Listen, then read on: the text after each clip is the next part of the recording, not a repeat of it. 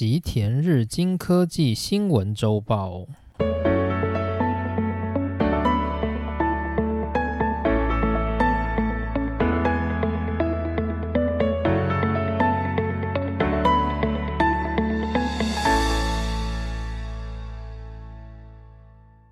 大家好，欢迎来到今天的内容。今天是二零二一年十月十七日。那今天本来想要讲的计划是关于第三类半导体相关的一些介绍，不过呢，就是在上个礼拜，也就是十月十四号，发出了一个震撼弹，也不是说震撼弹啦，就是这个消息其实已经很长。一段时间被拿来讨论，但是一直到十月十四号才终于定论，那就是台积电它在法说会上的时候宣布，它将在二零二二年在日本的熊本新建台积电第一座半导体生产工厂，那生产的目标是二十纳米的制程，预计在二零二四年开始量产。那这是台积电它在法说会上面的正式说明。那因为这件事情它就是正式在上个礼拜宣布了，所以我觉得我有必要在就是今天的内容先转过来讲一下这方面的主题。你要说我是来蹭台积电的热度，我觉得也可以这样说，因为我觉得这算是蛮有时效性的一个新闻。好，总之这个消息呢，在其实今年就一直备受讨论，就是当初讨论的内容其实就有讲说台积电要。要跟 Sony 一起合资，可能会在就是目前 Sony 它所生产影像感测器的那一块熊本地区旁边的腹地新建一座新的就是台积电的半导体工厂。那生产的世代呢，其实过去的推测就认为不会太过于先进，主要的原因是因为日本它在集体电路生产所需要用到的世代一直以来都不是太先进。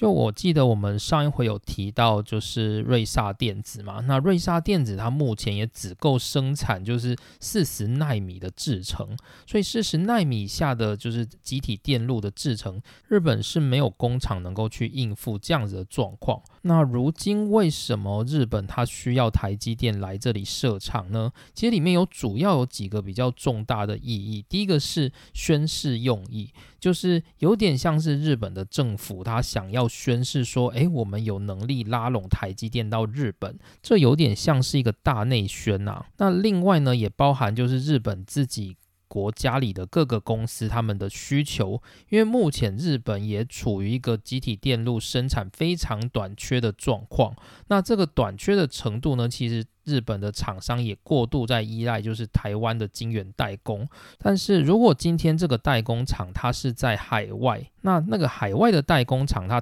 通常不会那么积极的去应付日本的需求，主要的原因是因为目前日本所需求的这个半导体世代并不先进，所以利润上并不高，所以这些代工厂它就会把他们的产能配置给那些需要比较高利润制成的公司。也因此呢，这些公司通常，例如说，可能像是高通、苹果这一类的公司，就比较不会想要去配置给日本公司。可是呢，日本公司它自己也需要产能啊，但是日本自己又没有办法产，所以他们就希望台积电能够到日本生产。那当台积电到日本生产，因为它就近就在日本，所以它有比较高的几率会跟日本的厂商合作，会比较优先去生产日本的 IC。公司所需要的产品。那这样子就有机会能够满足日本的厂商继续扩张，解决日本的厂商所面临那些半导体不足的问题。但就是从今年的年中开始，日本政府他就一直与台积电在做谈判。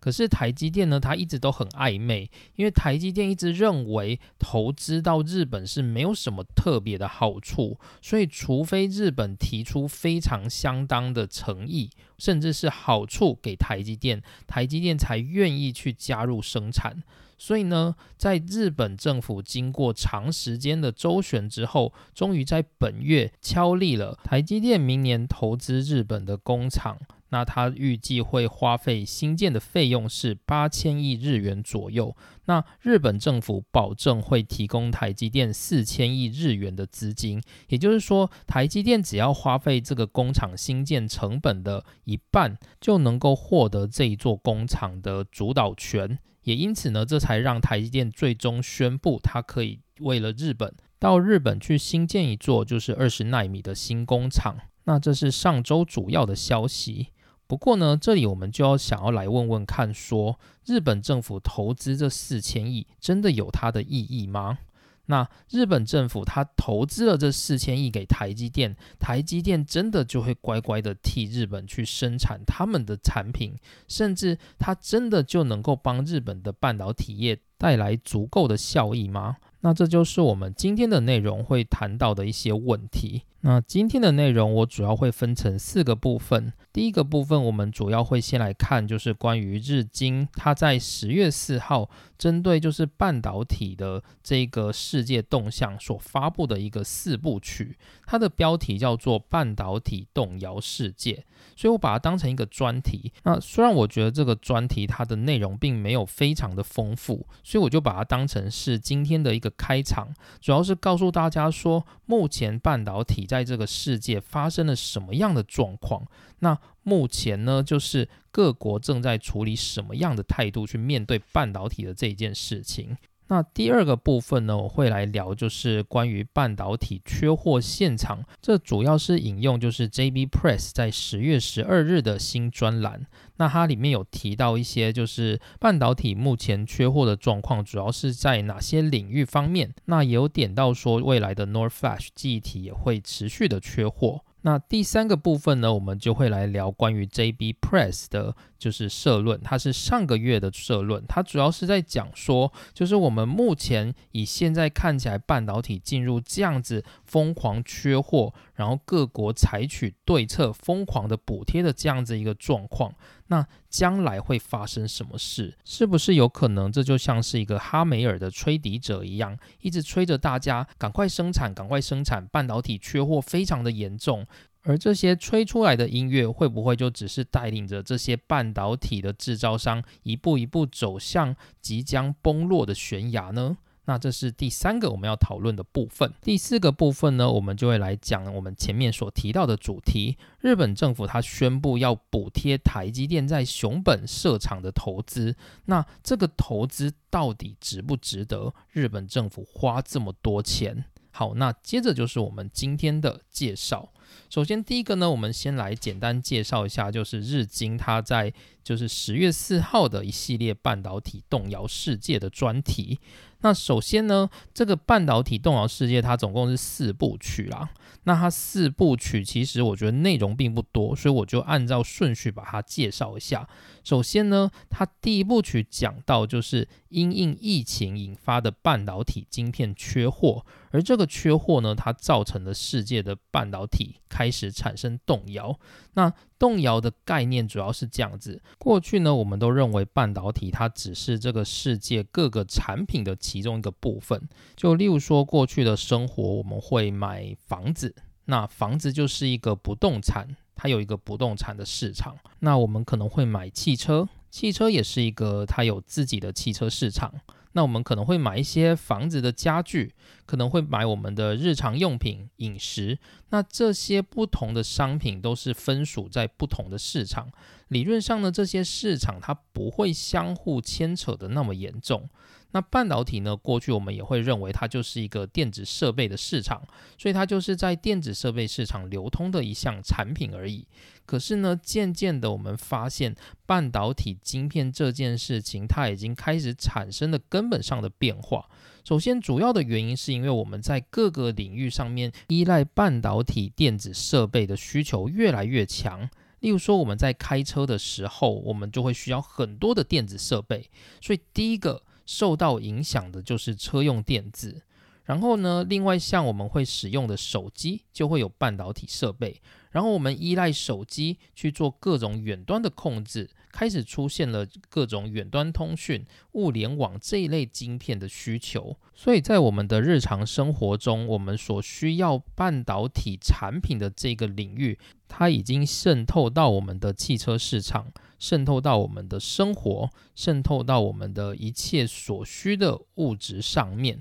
那也因此呢，这次疫情所引发了半导体晶片的缺货，这个缺货呢就开始了影响了我们的生活。首先，很重要的一个部分就在于车用电子，因为二零二零年开始爆发了新冠疫情，所以导致就是半导体晶片的需求增加。为什么？因为在宅工作的人增加了，在家里不出门的人也增加了，所以对于电子产品的需求就更强烈了。所以这就导致这样的生产需求。排挤到了汽车产业所需要的车用电子，那车用电子的缺货就是在所难免。那车用电子的缺货呢，也就开始导致像丰田啊、本田这些大企业开始减产他们的汽车。目前看起来减产的规模已经达到三成到五成，不只是日本，在欧洲的。各大车厂，美国的各大车厂也开始减产，而汽车工业在我们过去都认为是每年一直持续成长，而且非常非常强大的一个工业，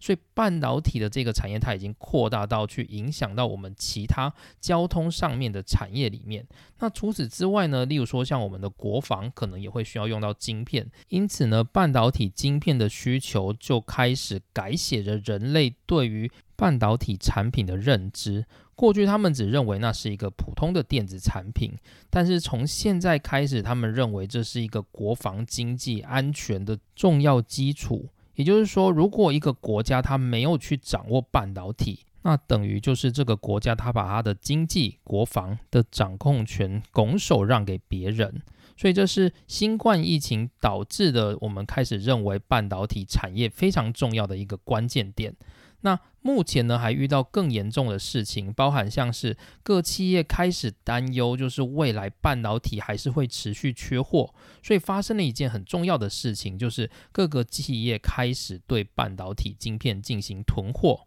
也因此呢，很多企业他们就会利用自己的人脉手腕，不断的去向晶圆代工厂订购他们的晶片。可是他们订购晶片跟他们卖出晶片的那个比例是远比过去来的高的。也就是说呢，一个晶片厂它本来可能只需要卖三十个晶片就可以了，但是这些晶片厂它可能开始订购一百个晶片。然后卖出三十个之后，把七十个囤起来，因为他怕未来可能这个半导体短缺还是会持续进行，也因此呢，就是它造成了各个 IC 设计各个企业开始争相的去发挥自己的能力去抢。晶圆代工的产能，所以这个晶圆代工的产能就是更是雪上加霜。所以这个月呢，台积电的执行长刘德英他就有接受美国 Times 的专访，他就有提到说，其实台积电已经很努力的在增产了，但是目前他观察到的是有各个企业它都在囤货，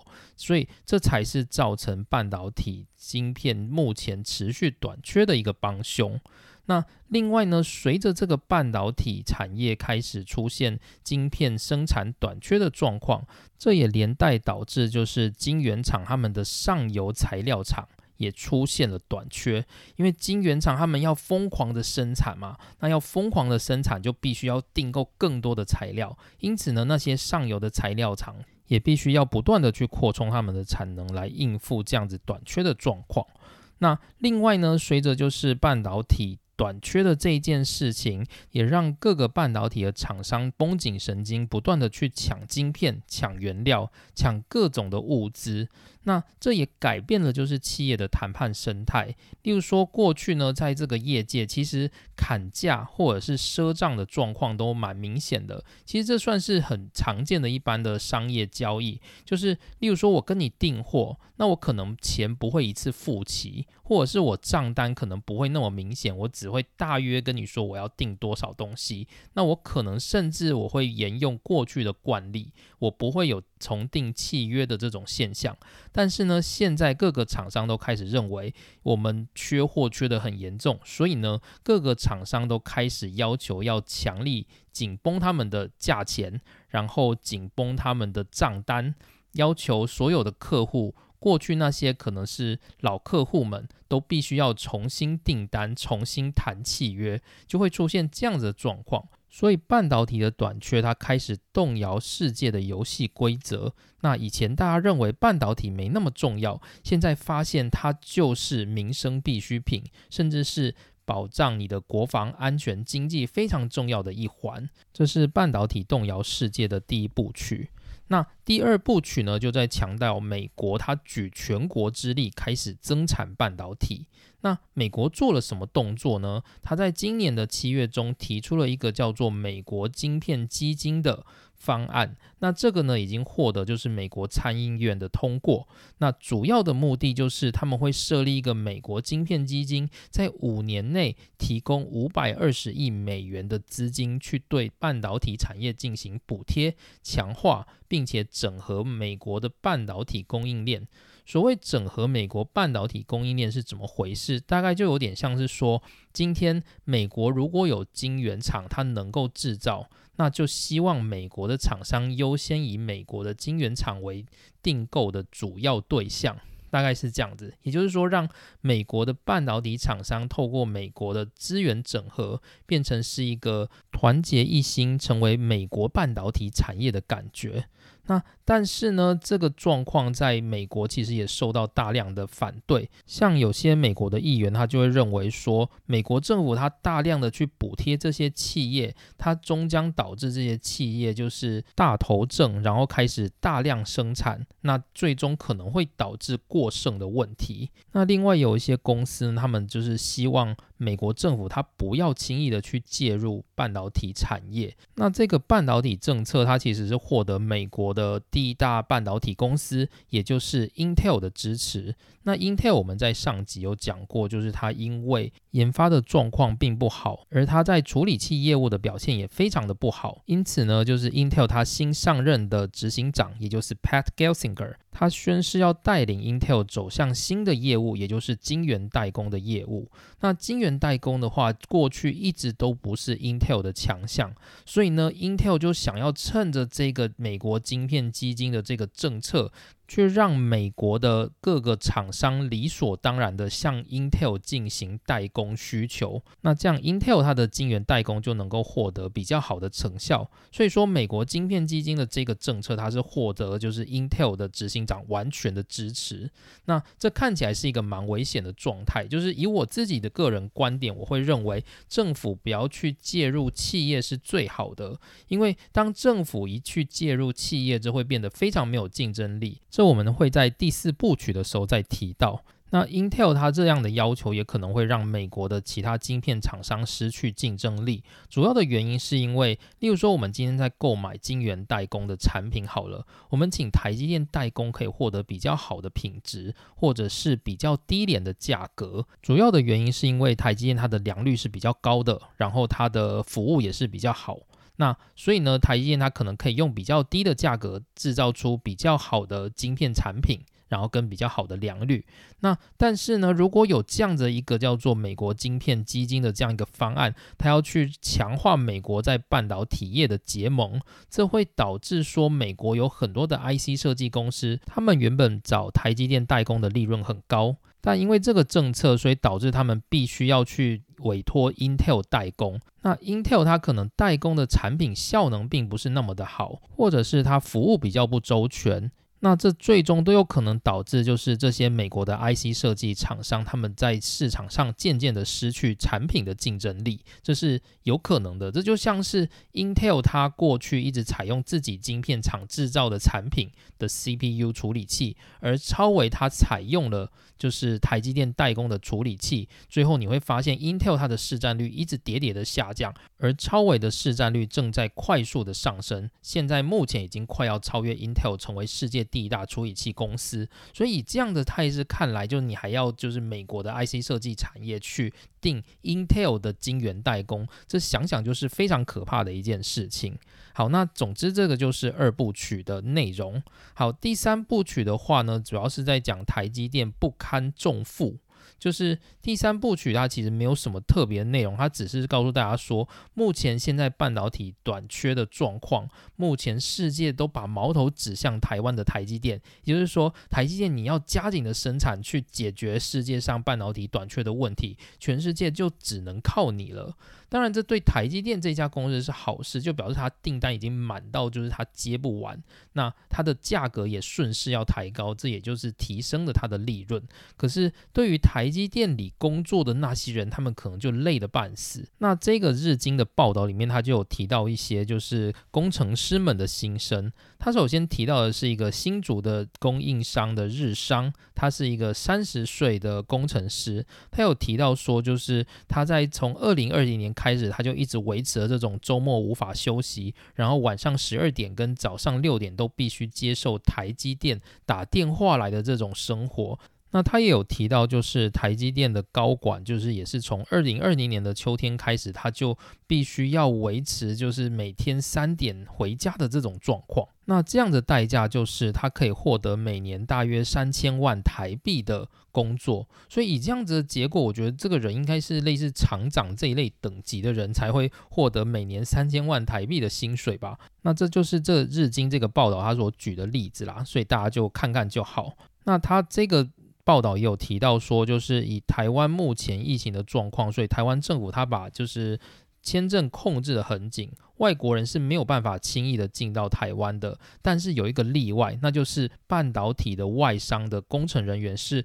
很容易拿到日台湾的签证，主要的原因就是因为半导体的产业短缺非常的严重，所以各国的设备商人员都要强烈的进驻台湾去协助台积电生产。因此呢，那些设备商外商的工程人员是很容易拿到台湾签证进入台湾。那他进入台湾的目的就是为了要卖干，就是这个新闻还要讲的内容。好，那接着就来到第四部曲。第四部曲的话，主要就是讲到日本的状况。那他就是说，日本政府目前也开始强烈的去主导，就是搭建在日本的半导体供应链。那主要的原因是因为日本过去其实是一个半导体强国，但是它从过去开始就慢慢的衰退到目前看起来几乎没有什么先进制程的厂商，只剩下 Qxia 而已。那日本的它目前主供应链的其中一个手段呢，就是它邀请台积电在日本的熊本新建新的工厂。那这个工厂呢，就在我们的开头我们有提到，他在上个礼拜终于宣布，就是愿意进行合作了。但在之前呢，其实日本政府他每个月会和台积电就是开视讯会议讨论两次，但是每次讨论的结果都让日本政府很苦恼，因为台积电就是觉得到日本投资没有利润，所以台积电的态度一直是比较暧昧不明的。那我们之前有提到嘛，就是日本政府他在刚开始要决定去主导半导体供应链这一块的时候，他有提出一个补助的计划，但他补助的那个金额其实根本就是少的可怜，所以日本政府他就碍于目前看到美国的压力，因为美国他在七月中提出了所谓的美国晶片基金这个方案，那所以呢，日本政府就觉得如果他自己也不提出够多的方案，他是没有办法解决半导体的问题的，所以。日本政府他也宣布，就是提升到数千亿元的投资，也就是我们后来看到的，他用四千亿元去补助台积电在熊本设工厂，这是其中的一个部分。那另外就是这个新闻让我比较压抑的地方，就是 Kioxia 的社长早坂伸夫，他也是定期会去国会跟那些半导体。议联的议员们开会，那主要就是希望政府能够大力的支援半导体产业。那日本政府呢，也就是听了 Q 下社长的建议，他们开始就是强烈的去追加在半导体上投资的预算。以上是就是日本政府它主要的一些动作。那我在这里我觉得比较害怕的就是 Q 下社长他。不断的去找日本政府，要求日本政府进行投资。可是呢，你要知道，当你这个公司它跟日本政府扯上关系的时候，你这家公司就准备死得很惨。所以我非常担心 Q 下后续的状况。主要的原因是因为，就是以过去的经验来看，日本政府介入的公司，那些公司最后都会流于依赖日本政府。那日本政府它就是一个啊，你要钱我就给你钱的那样的。一个机构，因为日本政府那些人就是百年是不换的，那只要呢他们能够创造诸多的预算，他们就能够从中捞钱。所以日本政府它一直以来都是一个大傻逼的政策。所以今天这些企业呢，他们就会很喜欢日本政府，所以只要跟日本政府扯上关系，请日本政府大力支援，然后获得资金之后，这些企业都会食食髓知味，然后最后就会依赖日本政府，直到他。破产，或者是倒闭，或者是遇到各种财务危机的状况。举几个例子，例如说 NEC、富士通，或者是近年发生破产的东芝，都是这样的一个状况。就是他们随着跟日本政府的关系过于亲近，那他们最终变成获利的来源，也都是来自于日本政府的补助。这导致这些企业他们没有办法成长，就是去。增加自己对国际的竞争力。我们可以看一下，就是 NEC，它过去其实就是世界十大半导体公司里面的其中一个，它过去有很强的半导体生产技术。那富士通过去也是十大半导体公司的其中之一。那东芝的话就不用说，它也是。那目前看起来，这三家没有一家在十大半导体公司的里面，所以你就可以知道，如果今天一家企业它过度的去依赖政府，其实是非常非常可怕的。所以，像我们应该就没有看到台积电，他没事就去找台湾政府跟他要钱吧？因为跟台湾政府要钱，还要听台湾政府的话，不如台积电自己主导自己产业的方向，就让自己的企业是比较有竞争力，而且这对这个企业而言，它是比较健康的做法。因此，其实我自己也是蛮不认同，就是。日本政府他去对日本的半导体产业做过多补助的这一件事情，那当然他邀请台积电花的四千亿，我个人是比较没有什么评论。主要的原因是因为这是他自己要邀台积电来的，这个没有办法。但是我认为就是日本的半导体业就是一直想要去跟。日本政府讨各种补助跟各种协助方案，我认为是很可怕的。这就跟像美国它的那个美国晶片基金五年五百二十亿美元的补助一样，像 Intel 它就加入了这样的补助计划，那我会觉得这对 Intel 未来的前景也不好。那像你可以想象，例如说像美光好了，或者是就是 Western Digital 好了，这些半导体厂大致上都是在海外的公司，那他们就比较没有那么强烈的欲望去向美国要求去进行这种美国半导体供应链团结一心的这种政策，就他们会。比较信任这种全球竞争，那相较之下，这些死守在自己国家的这些公司，那他们就很容易去跟政府讨这种糖衣毒药来吃。那我认为这些对企业本身其实都是不好的。应该说，它短期确实可能会有成果，但是如果那些企业他们食髓知味，那他们最终就准备要灭亡了。我个人会认为是这样子。好，那以上就是半导体动摇世界四部曲的部分。那接着的两篇呢，我们就来谈谈 JB Press 的一个社论。首先，第一个是十月十二号的社论，它主要讲的是就是目前半导体缺货现场的状况。那它里面提到的缺货现场的状况，主要是针对所谓的应用导向机体电路，也就是 ASIC。这个我们在就是浅谈 IC 设计产业的那个篇章应该有提到，主要就是呢，像是车用电子好了，或者是网通设备。或者是什么 C G P U 啊，或者是 M C U 这一类的晶片，其实都是属于应用导向机体电路的范畴。那基本上呢，我们可以把它分成四个领域，一个叫做通讯，一个叫做电脑，一个叫车用，一个叫做消费电子，总共四个领域。那这四个领域目前缺货的状况看起来是这样子。其实我们可以从二零一九年到二零二一年的这四个领域的产业的表现，就可以发现通讯产业的。晶片出货状况其实一直是维持非常的稳定，也就是说，就是即使是疫情目前遇到半导体缺货的状况，或者是需求增加的状况，那但是呢，在通讯晶片这一块，其实需求并没有成长，它就一直维持是非非常稳定的出货量，然后在世界上占据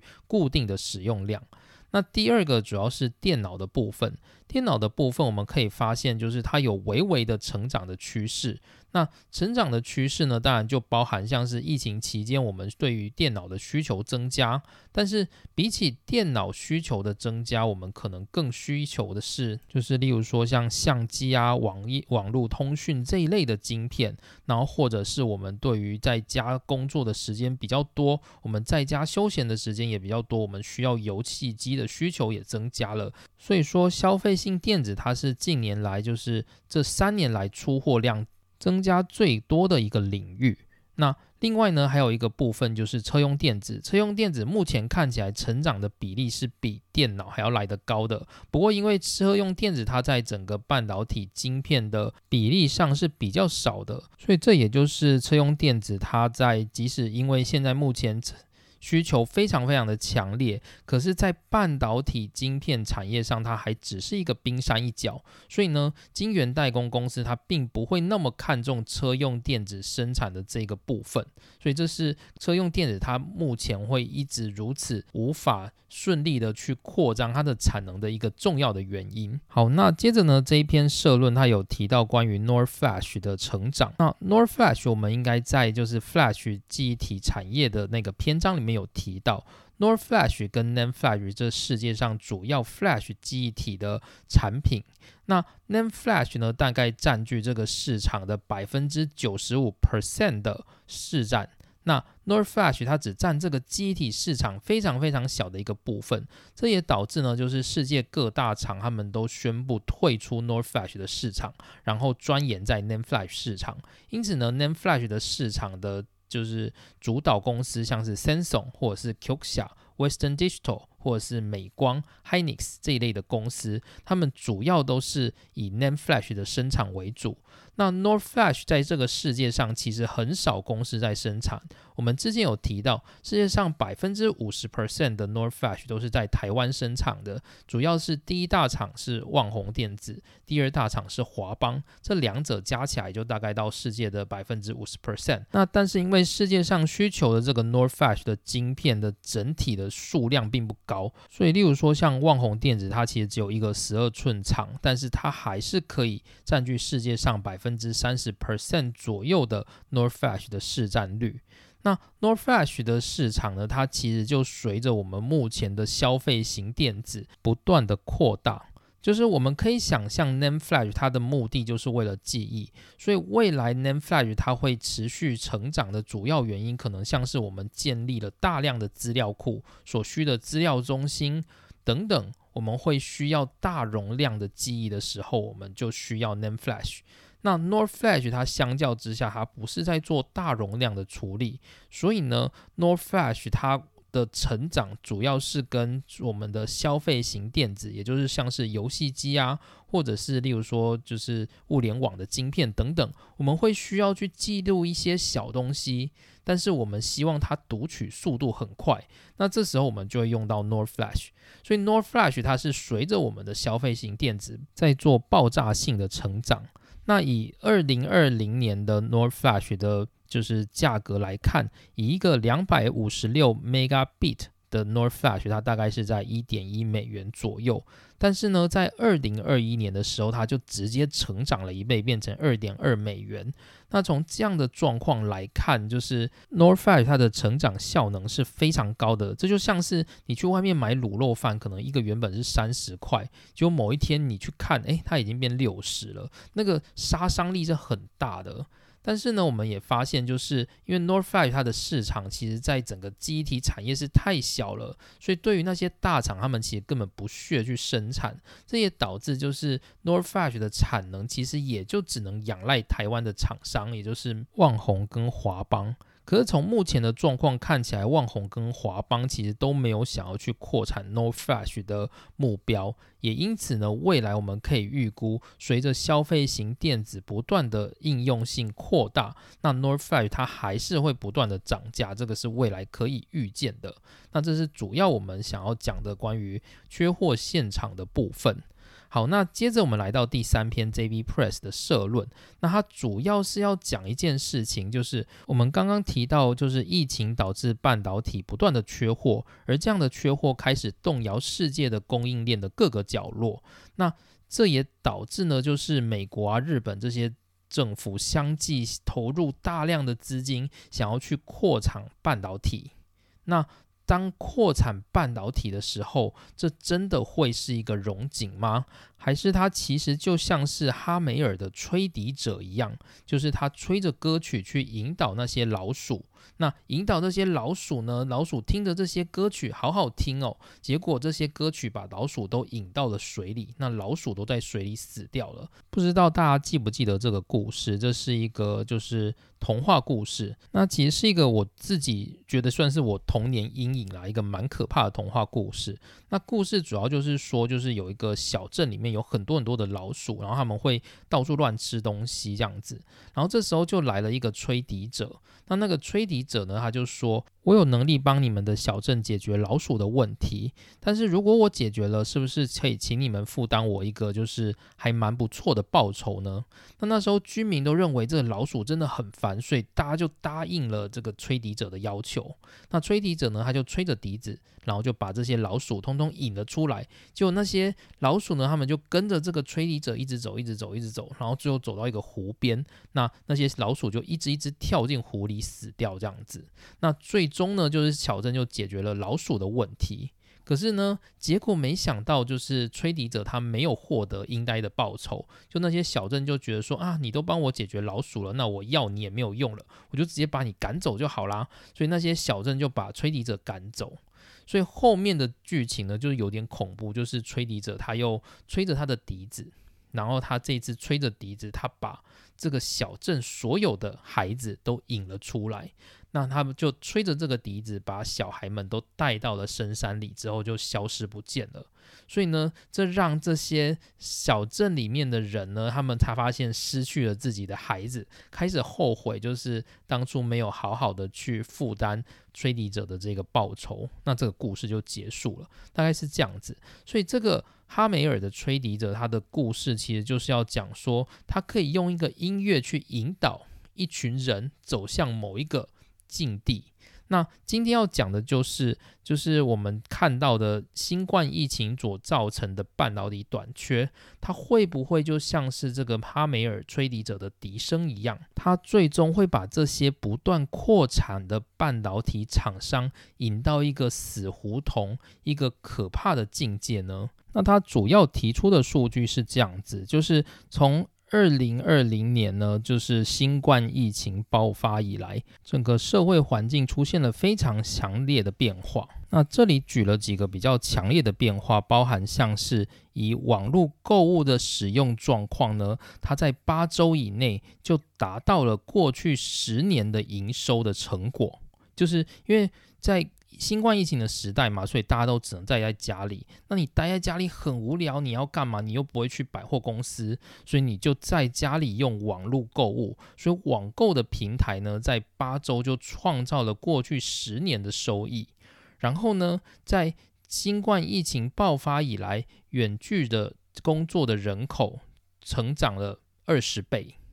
那同时呢，线上学习的人，也就是说，很多学校学生他就没有办法去学校，那他们就必须要使用电脑设备在家里线上学习。那这样子学习的人口成长了两亿五千万人。然后同时呢，因为我们都一直在家嘛，所以就很无聊，很无聊。你要么不是看电视，要么就是玩游戏。所以手游的下载数呢，在五个月内就下载了将近过去七年的下载量。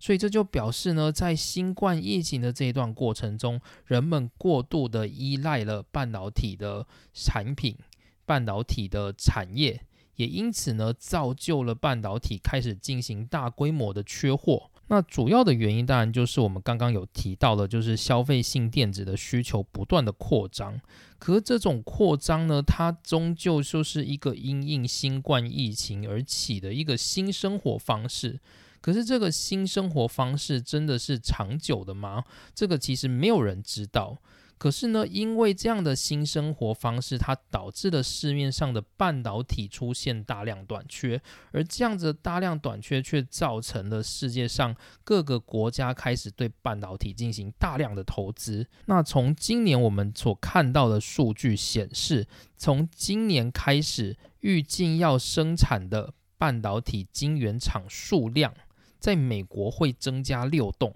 在台湾会增加八栋。在中国也会增加八栋，那在韩国会增加两栋，在日本增加两栋。那这里我先替韩国跟日本解围一下好了。韩国跟日本所增加的半导体厂，主要是用来生产记忆体的。那些记忆体呢，是他们本来就预估在未来的大数据时代会有所谓的资料中心的需求，所以扩大了产能去生产记忆体。那这是在所难免的。就是就我所知，日本要新建的这两座厂，一座就是 Kyusha，它要在四日市，也就是我们的就是记忆体。开发本部的周边新建的 NAND Flash 制造厂，然后还有一栋是在日本的岩手县的北上市，也有就是 Kyusha 的据点。那它会新建第二栋的北上工厂，也就是未来我们会看到日本即将新建的两栋。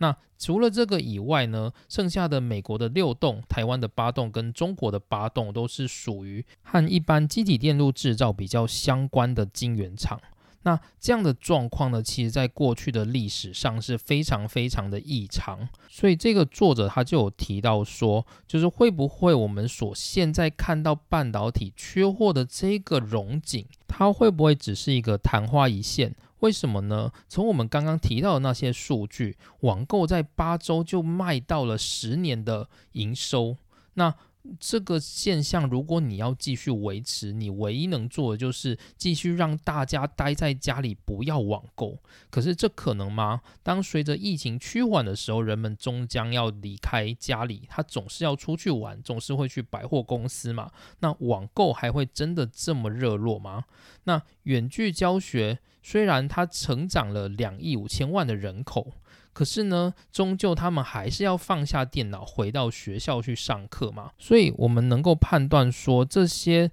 现在新冠疫情所造成的大量。半导体的需求，它或许就只是一个昙花一现，除非我们未来能够创造出更多新的半导体需求，否则我们现在所投入的这些产能，未来有可能就是因为我们听着这些哈梅尔的吹笛者，他吹着缺货、缺货、缺货的这样子一个乐声，然后这些半导体公司就像那些老鼠一样，跟着他们走到。即将死亡的深渊里，那这是非常可怕的现象。所以作者就有意提醒大家说，当大家随着这个音乐起舞的时候，请大家都开始关注是否自己也将掉入陷阱里面。那这是作者想要提醒的一件事情。那其实呢，这样的一个状况在过去真的有发生过。就如果大家还记得我们在低润产业介绍的下集，我们就有提到这样的状况，也就是说，因为低润它是一个非常好制造的东西，而大家都争相的扩产去产低润，最终的结果就是导致低润价格的暴跌。那如此呢，所有的厂商在低润的整个。环境里面都造成了巨额的亏损，这是非常非常恐怖的一件事情，所以我们就会担心，就是虽然晶圆代工这一块目前看起来非常非常的热烈，非常非常的火红，但是未来的这个投资量还是必须要戒慎恐惧，就是我们要去关注说这样子一个缺货的融景，它会不会就只是一个昙花一现？那是这个社论还要告诉我们的事情。好，那接着就来到我们最后一个篇章，就是我们要讲，就是日本政府它拉拢台积电进到熊本去新建新工厂的这一件事情。就我们在前文有提到嘛，就是台积电跟日本政府它已经磋商了好几个月了。那日本政府它最终就是跟台积电敲定，就是台积电它会利用日本的 Sony 公司，它生产。影像感测器晶片的那一块腹地，去新建一座新的半导体工厂。那主要是生产二十纳米世代的半导体制成。那主要生产的条件是台积电它负担百分之五十的资金，也就是四千亿日元。那剩下的四千亿日元就是由日本政府来进行负担。那如此，台积电认为这样子它的生产才有利可图，因此台积电就答应了日本的要求，到熊本去新建新的工厂。那这个是来自就是日经的分析，日经有一个很。重要的提问。那我自己也认为这个是一个蛮重要的提问。虽然我个人比较不置可否，就是其实我也很希望看到日本因为就是台积电去投资，然后提升了日本的半导体产业的荣景。就是例如说，日本有更多的 IC 设计，他们愿意投资，就是设计先进制成的晶片，去跟美国或日本的。公司抗衡，又或者呢，像是车用电子的公司在日本也能够，例如说像我们上一回提到瑞萨电子嘛，那它其实未来在设计上有很大量的扩张的需求，可是呢，因为瑞萨电子它其实没有扩张自己的晶圆厂，所以即使它扩张了它的设计，它也不见得能够扩张它的营收。那怎么做呢？如果今天瑞萨电子它能够跟台积电在日本的熊本厂合作，那也有机会能够扩张，就是瑞萨电子未来的版图。那这个是我乐见，也是我希望的。但是我也认为说，就是日本政府它投资这么多钱给台积电，真的有用吗？就是以日本政府这样投资的结果，其实它会不会就只是又养坏了一群扒着日本政府不放的那些半导体公司呢？这是我自己心里比较担心的地方。好，那我们来看一下这个日经的分析，它主要就是想问说，日本政府它提供了就是巨额的补助给台积电，真的值得吗？这个是日经的分析。那为什么日本政府它要提供那么多的资金呢？主要的原因应该是这样子：过去其实我们都以为说台积电它可能会跟 Sony 公司合作，共同新建新的半导体工厂。然后呢，同时又有听到说日本的电装就是 Denso 公司，它也要加入投资。当初是有听到这样的消息，可是这样的消息出来呢，都没有让台积电觉得他愿意去投资熊本工厂。主要的原因就是台积电它过去一直以来都没有合资的案例。因为台积电对他而言，他会认为合资就是一个很复杂的状况，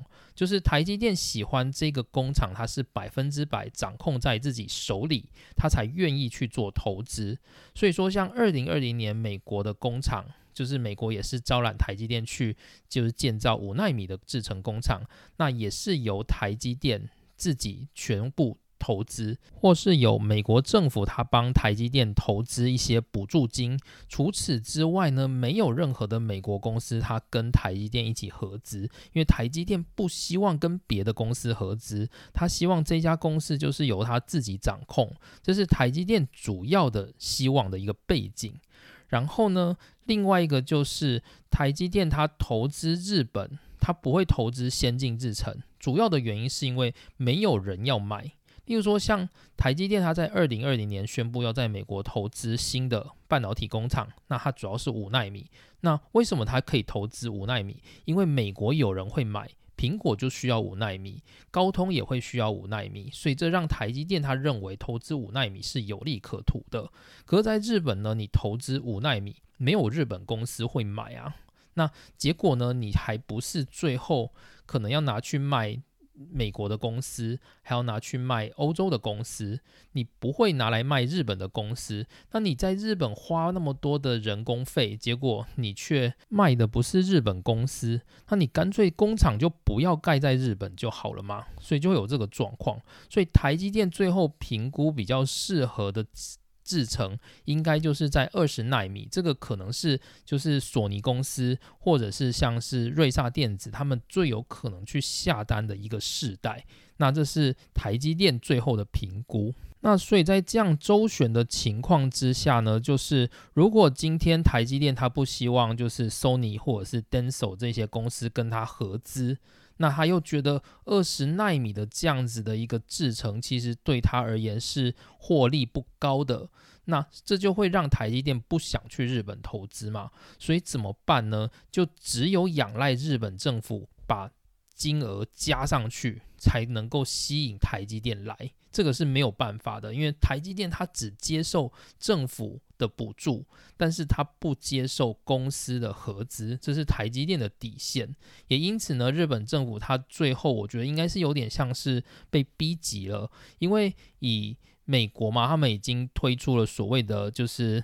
晶片基金的这样子的一个政策。那所以日本政府他再不拿出一些什么，就是对日本政府而言，他会觉得很难看。所以日本政府他最后逼急的结果就是，他答应就是帮台积电出四千亿，然后台积电出四千亿这样子达成这样子一个合约。那后续呢，就是 Sony 或者是 Denso 会不会投资，那就后续再谈。至少日本政府会先帮你出一半。那对台积电而言，他就会觉得，哎，这样好像还算是划算，所以台积电就愿意来接受。那于是呢，这个状况就变成了日本政府他投资了四千亿日元，然后邀请台积电来日本设厂的这样子的一个状况出现。于是呢，大家就会开始去。反思说，日本政府花这么多钱到底有没有意义？而且是花在一个外国的公司，诶，就是发现了这样的事情，这大概算是日本政府也蛮破天荒的一件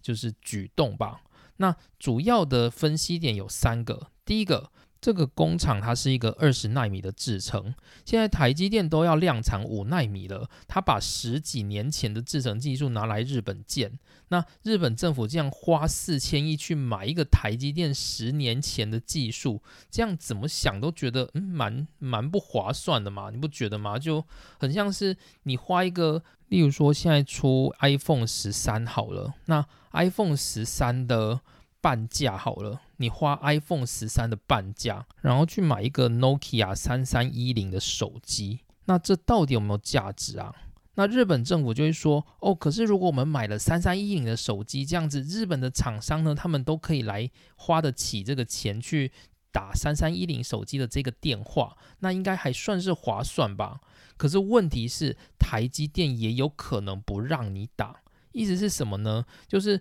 日本政府它投资四千亿给台积电去建建立这个工厂，但是这个工厂它的所有人就是台积电，所以台积电它可以掌控它的产能是否要拨给日本的公司。也就是说，如果它评估卖给海外的公司的晶圆代工会比。帮日本企业做晶圆代工还要来的划算的时候，他也有可能优先的把这些产能去配给海外的公司。也就是说，日本政府他投资了四千亿，并不保证就是台积电它会优先供货给日本的公司。那优先供货的权利取决于说日本公司愿意出资多少。例如说，Sony 它可能想要以后可能会委托台积电的晶圆代工。那这时候呢，Sony 它就要去跟台积电谈，说我帮你出资多少，例如说我买多少设备送给你，那你以后就能够帮我做多少事，这样子你要去跟台积电谈。所以如果你没有跟台积电谈的话，台积电可能他会去把自己的产能配置配给别的人，他也不会给你。就可能有这样的状况，所以日本政府发这个四千亿还不一定能帮到自己的国家的公司。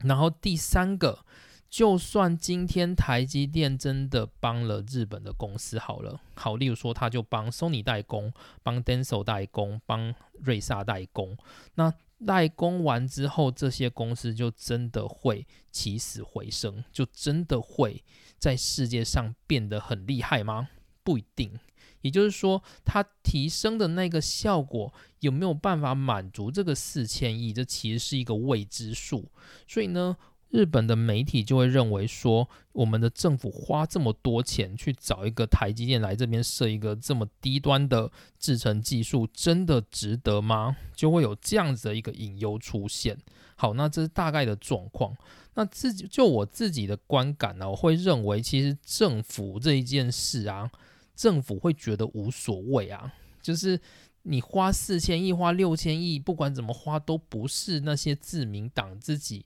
政府的人的钱啊。他花的都是国库的钱，都是人民的纳税钱。以过去就是自民党这种花钱的风格，他根本不会觉得这个四千亿很心痛。他如果今天真的觉得国库没钱了，那接着自民党就会开始在提升消费税，通常就是这种状况。所以说，自民党的政府他根本不在意那个钱。他在意的是什么？他在意的就是有没有跟上这个潮流。最近的这个潮流，它就是要去提升半导体产业就是在世界上就有提升半导体产业这样子的一个潮流跟声浪嘛，所以日本政府他就觉得说啊，如果我不跟上这个潮流，那就会影响到我们的政治生涯，会让自民党的政府饱受批评这样子。那如今就是自民党他付给。台积电四千亿，然后拉拢台积电进来，这看起来就好像是哎，我们日本政府谈判成功了哦的这样子的一个状况。所以呢，它某种程度就是一种 rp 了就是它可以去炫耀说，哎，我们政府有在做事哦的这样子的一个。宣誓意味，我认为是比较浓厚，所以呢，对日本政府而言，其实那个四千亿他们一点都不在意，他们在意的就是他们有没有去维持他们的表现，有没有把这个戏演得好，大概就是有这样的状况。但是就结果而言，我还是很乐见，就是台积电来日本设厂，虽然我自己是绝对不会到台积电去上班。主要的原因是因为二十纳米它就是十年前的世代，所以你来这里你应该就是一个工程师，就是量产的工程师，你不会去里面做开发的工作，所以对我而言，我就不太想去这样子的工厂，我反而会觉得留在能够进行开发的单位跟公司会是我比较喜欢的，所以呢，我是绝对不会去台积电，但是我还是很乐见就是台积电来日本设厂，然后它如果能够引导这些日本厂商，例如说设备